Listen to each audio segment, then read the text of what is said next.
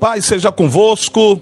Meus queridos, muito bom dia para você que nos acompanha ao vivo pelo YouTube. Que Deus abençoe você, Deus abençoe sua casa, Deus abençoe sua família grandemente em nome do Senhor Jesus. Muito obrigado. Desde já que Deus possa manifestar seu poder, sua glória e sua graça sobre sua vida em nome do Senhor Jesus. Louvamos a Deus por você que sempre está conosco, queridos. Que Deus possa abençoar você desde já. Deus possa abençoar tudo quanto você faz, em nome do Senhor Jesus. Hoje nós nós temos, queridos, uma, uma palavra para trazer para você, em nome do Senhor Jesus. E o título dessa nossa mensagem é A Arca Não Garante a Vitória a arca não garante a vitória. Nós vamos ler um texto, deixa eu pegar aqui na Bíblia, em 1 Samuel capítulo 4. Se você tiver uma Bíblia aí para você nos acompanhar, 1 Samuel capítulo 4, o versículo 1 em diante. São 11 versículos que nós vamos ler, para você entender um pouco melhor a história. Diz assim, 1 Samuel capítulo 4, versículo 1 em diante. E as palavras de Samuel chegavam a todo o povo de Israel. Naquele tempo, Israel estava em guerra com os filisteus.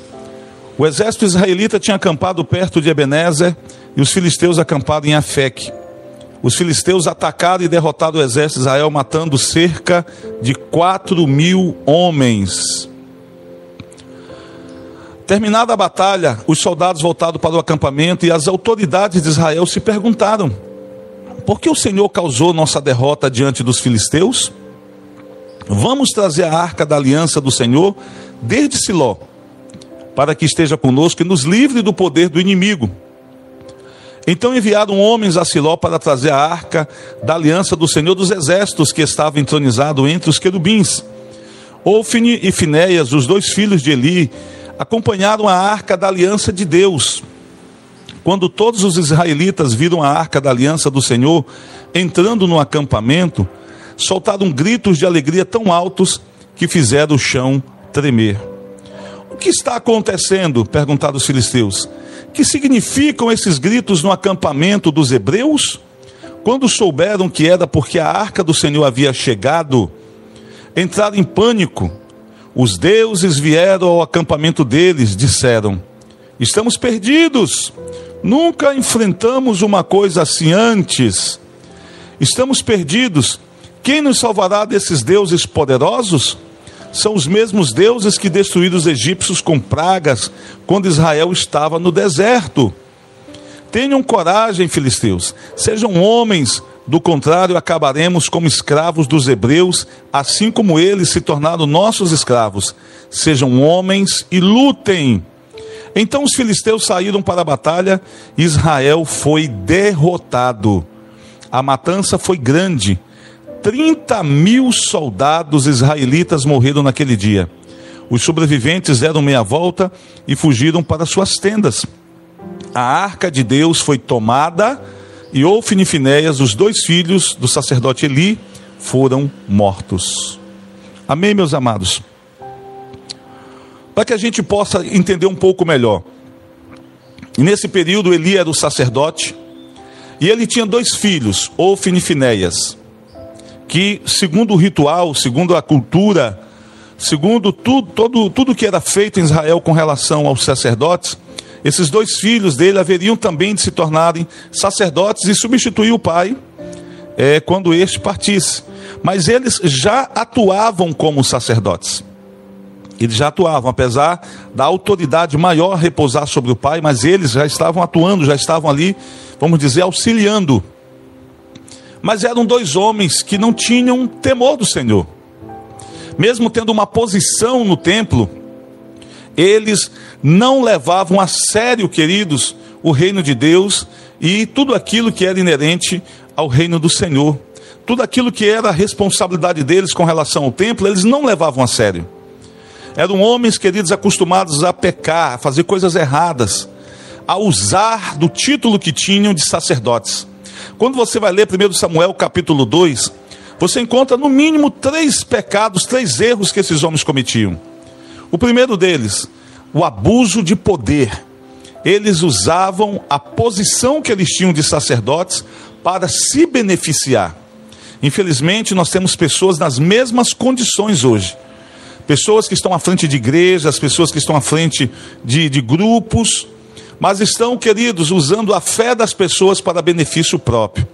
Muitas das vezes trazendo algo para elas que Deus não mandou, que não tem a participação de Deus, mas coisas que foram inventadas de suas cabeças e de alguma forma para despertar a fé das pessoas, para motivar, mas no fundo, no fundo, visa apenas o benefício pessoal. Como os fariseus faziam no tempo de Jesus, que eles entravam nas casas das viúvas, faziam longas orações, a famosa oração forte, né, queridos? E depois saqueavam o que a viúva tinha na sua dispensa para comer, deixando a viúva sem a bênção de Deus, porque eles não produziam a bênção de Deus na vida de ninguém, não conseguiam atrair a bênção de Deus, e também ainda levavam o que a viúva tinha para comer. Assim eram eles.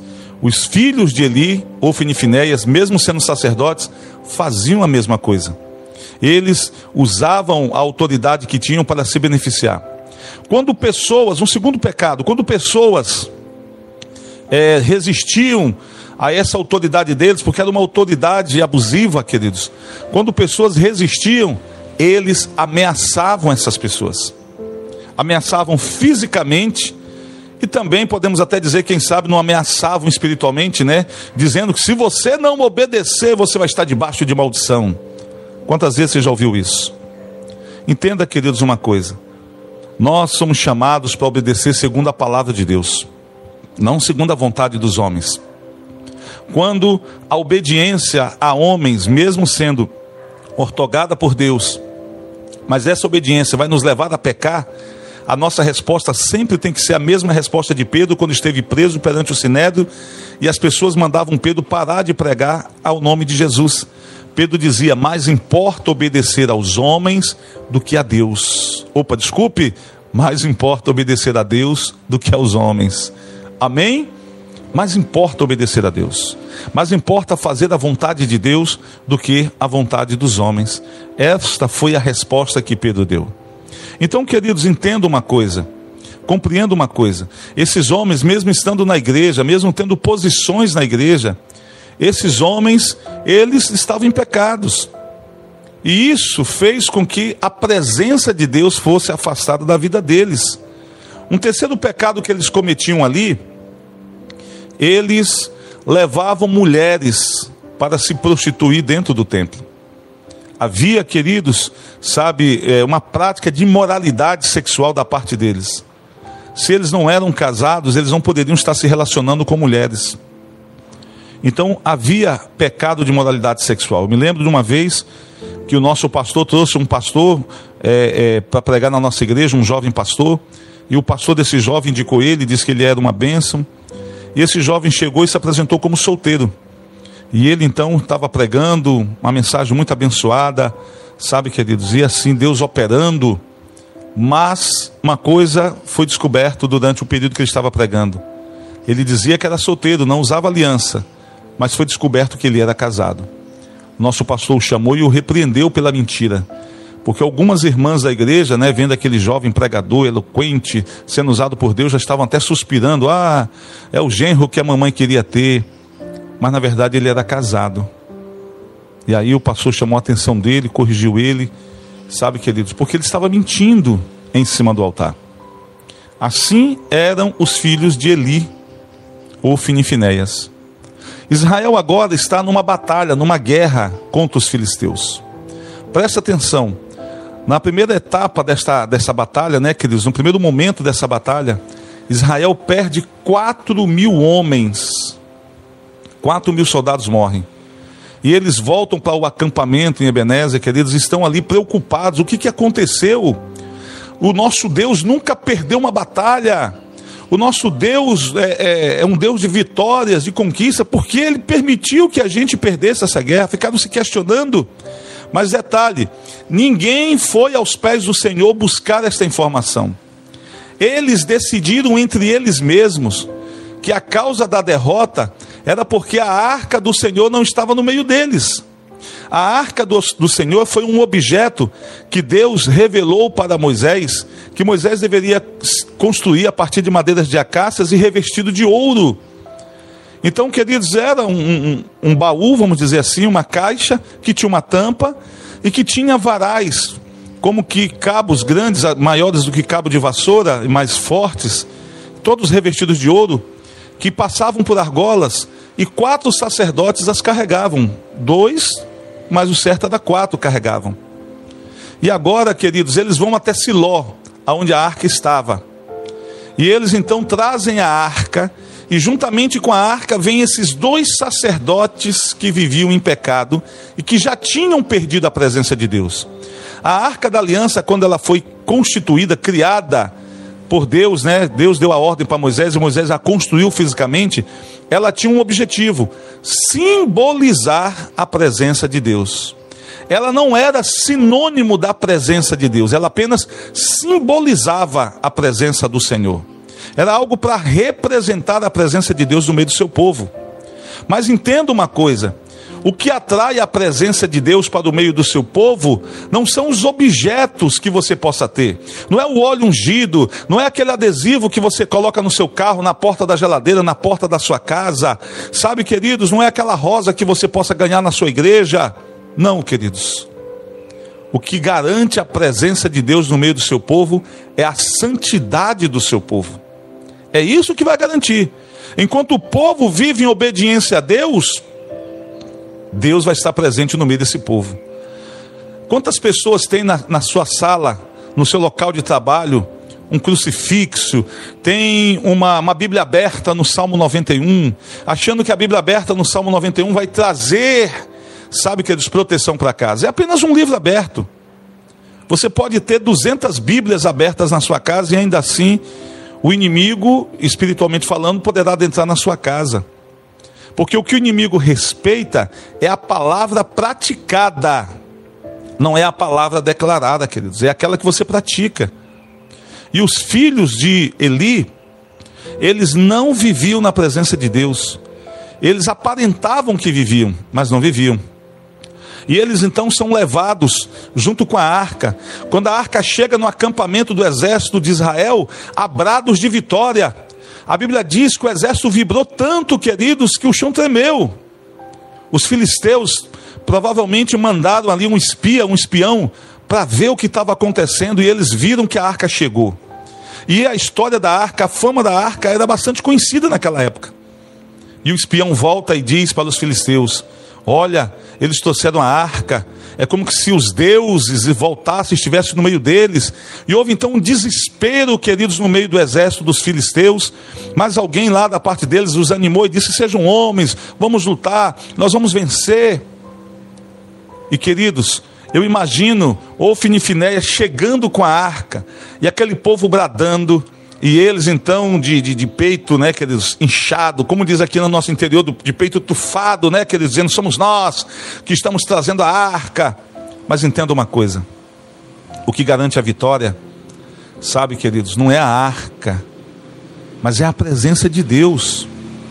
Você tem um objeto que possa representar a Deus, representar o, o, a, o poder de Deus, alguma coisa, sei lá, se a sua fé leva você para isso, entenda que essas coisas não vão atrair a presença de Deus. O que vai atrair a presença de Deus é o temor, é a obediência, é a santidade. Sabe, queridos, é você se dispor em obedecer a Deus. Eu me recordo sempre, queridos, de Daniel na cova dos leões. O que fez com que Daniel fosse livre na cova dos leões? Primeiro, eu me lembro de uma pregação da minha irmã, a pastora Lúcia, que hoje mora na Bahia.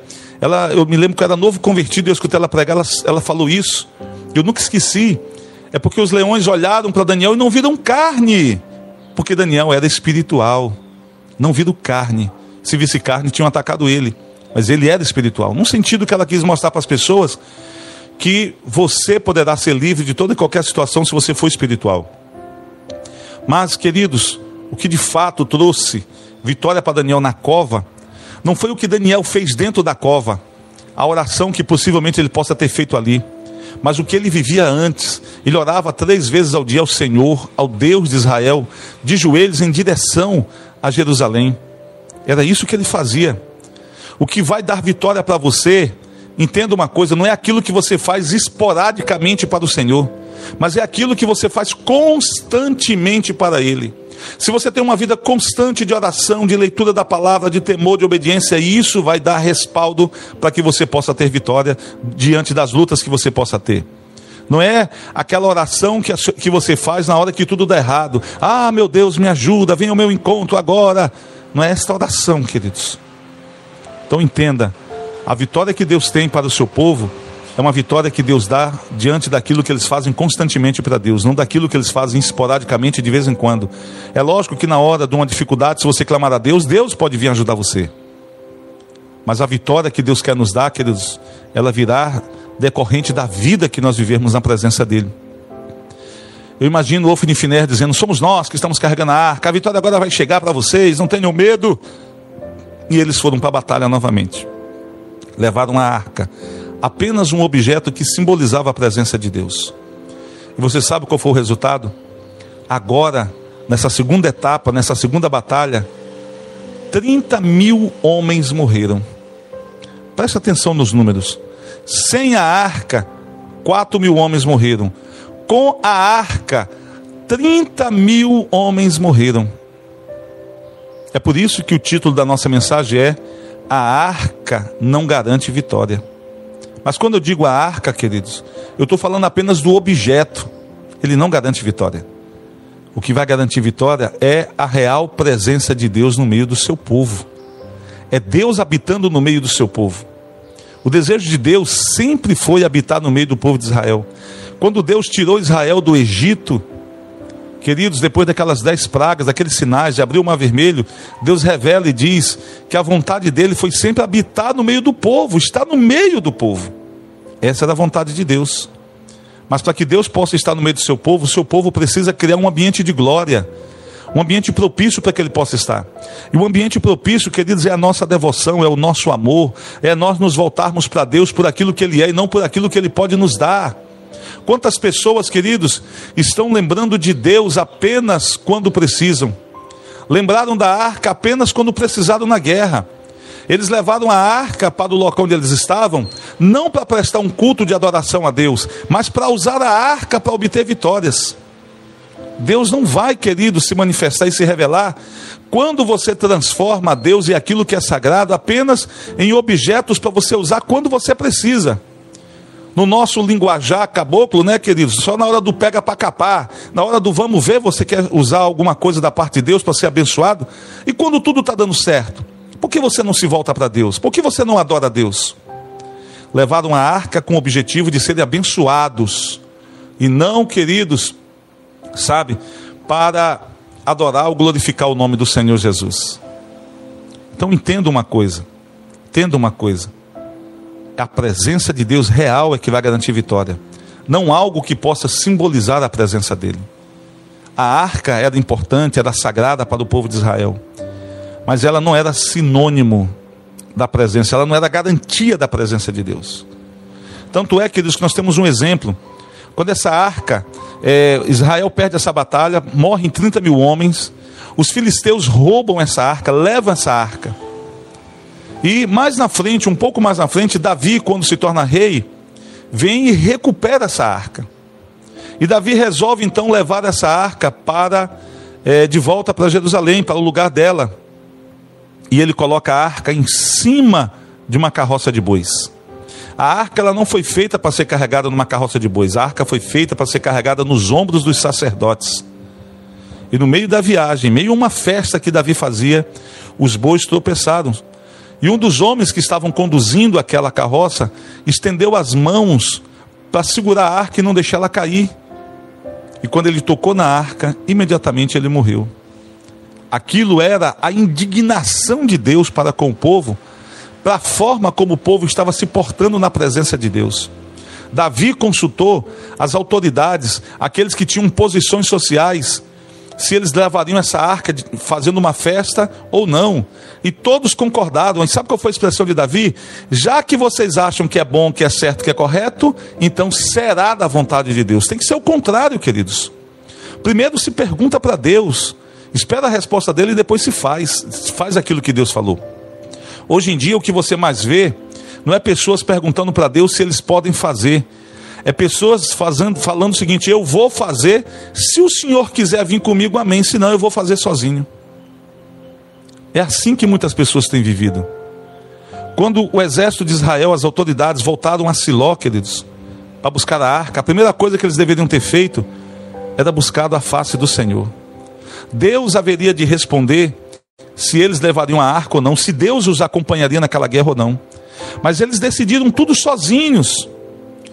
E eles falaram: não, nós temos esta arca, e porque nós temos ela, Deus está obrigado a estar no nosso meio. Deus é obrigado a nos abençoar porque nós temos a arca.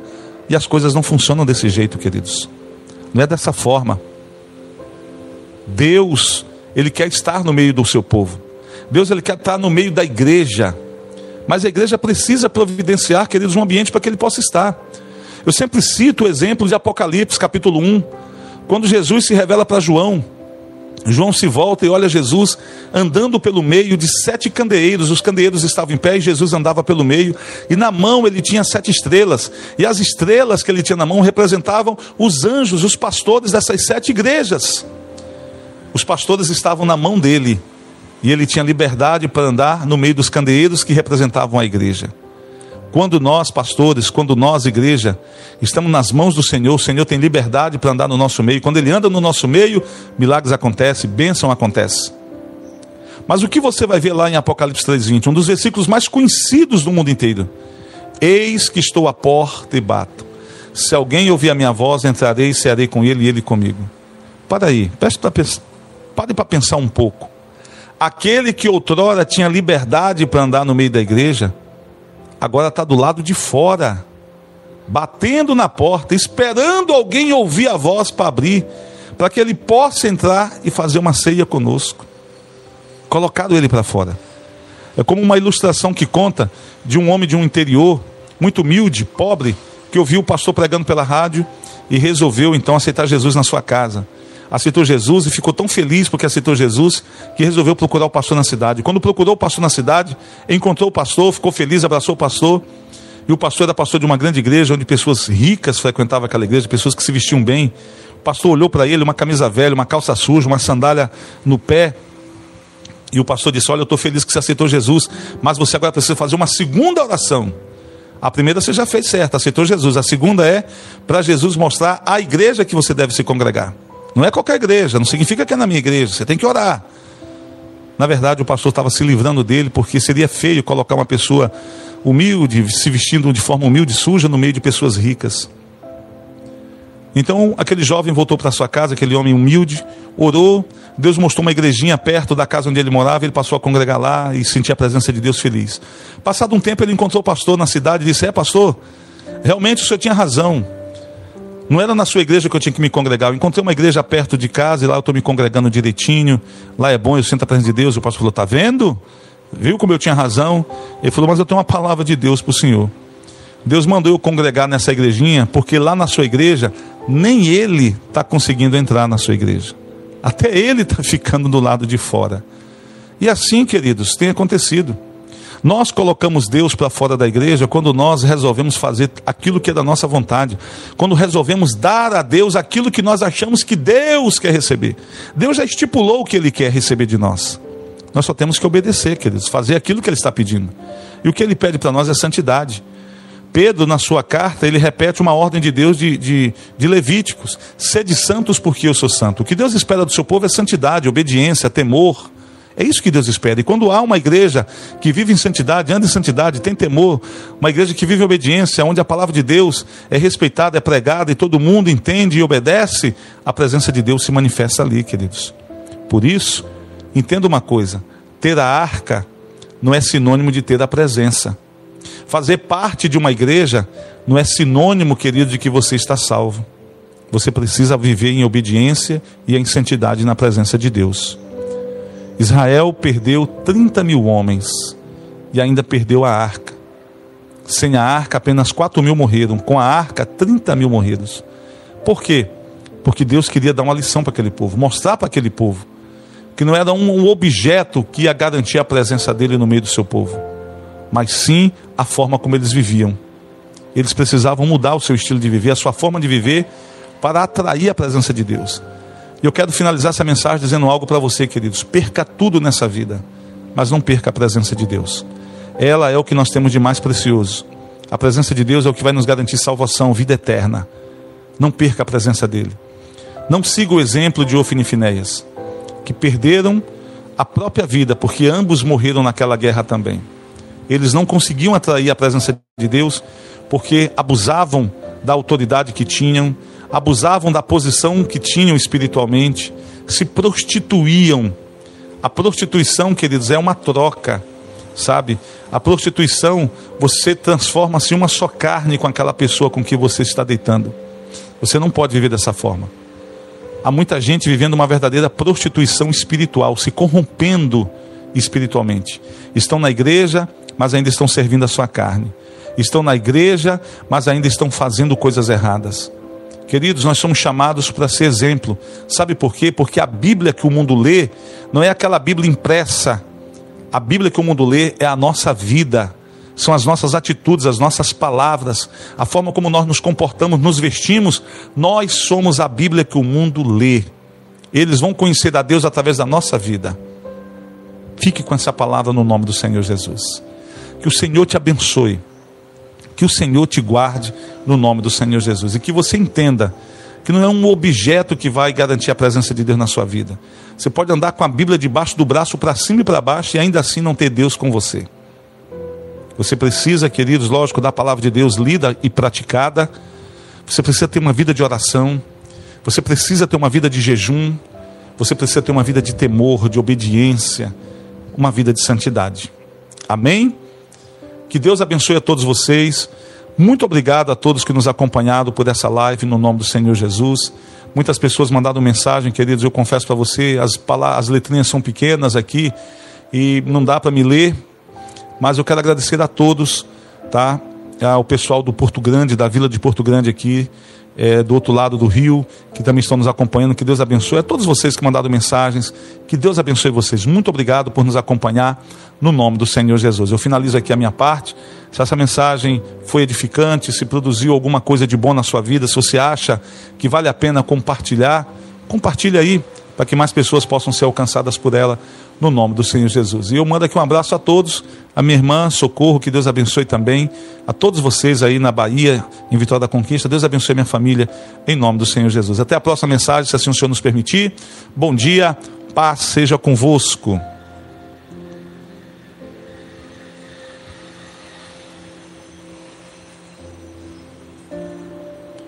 Amém, queridos? Estamos